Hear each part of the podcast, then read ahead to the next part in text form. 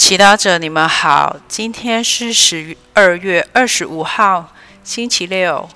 我们要聆听的圣言是《路加福音》第二章十五到二十节，主题是感恩耶稣。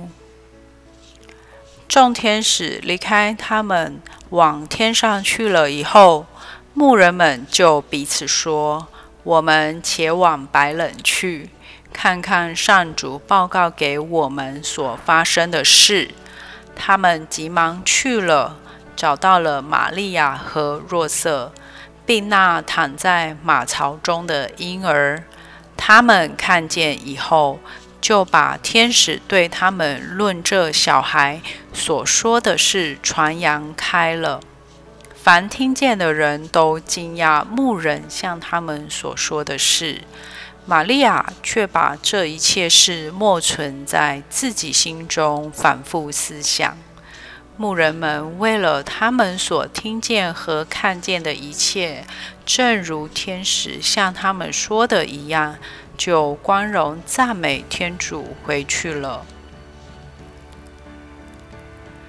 诗经小帮手，昨天的福音中，我们听到天使向牧人报喜。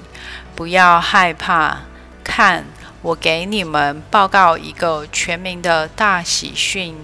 今天在达卫城中为你们诞生了一位救世者，他是主莫西亚。听到这番话，牧人们便放下一切，急忙往白冷去了，因为他们迫不及待想看见为他们诞生的救世主。圣诞节这一天，再次提醒我们主耶稣为我们诞生的喜讯。你愿意像牧人一样放下一切去见耶稣吗？许多人会选择在这周末天休息和家人出游，或处理一些平时没有时间处理的事情。然而，在这特别的一天，你愿意放下今天原有的计划，特别来朝拜小耶稣吗？也许你可以有意识地参加今天圣诞节的弥撒，在弥撒中默想天主降生成人，寄居在人类中间，只为了能够和我们合一的奥秘。实际上，天主不需要这么做。让无限的自己受限在有限的身体里，必须经历人类所要面对的一切饥、渴、累、痛，还有死。他之所以选择这么做，纯粹是为了爱我们，为了同理我们的一切。你能感受到耶稣的这份爱吗？也许今天我们可以靠近。耶稣，婴孩耶稣，打从心底跟上，跟他说声谢谢。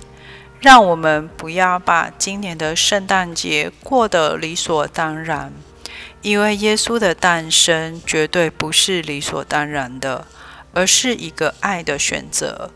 我们今天又可以用什么选择表达我们对他的感激和爱呢？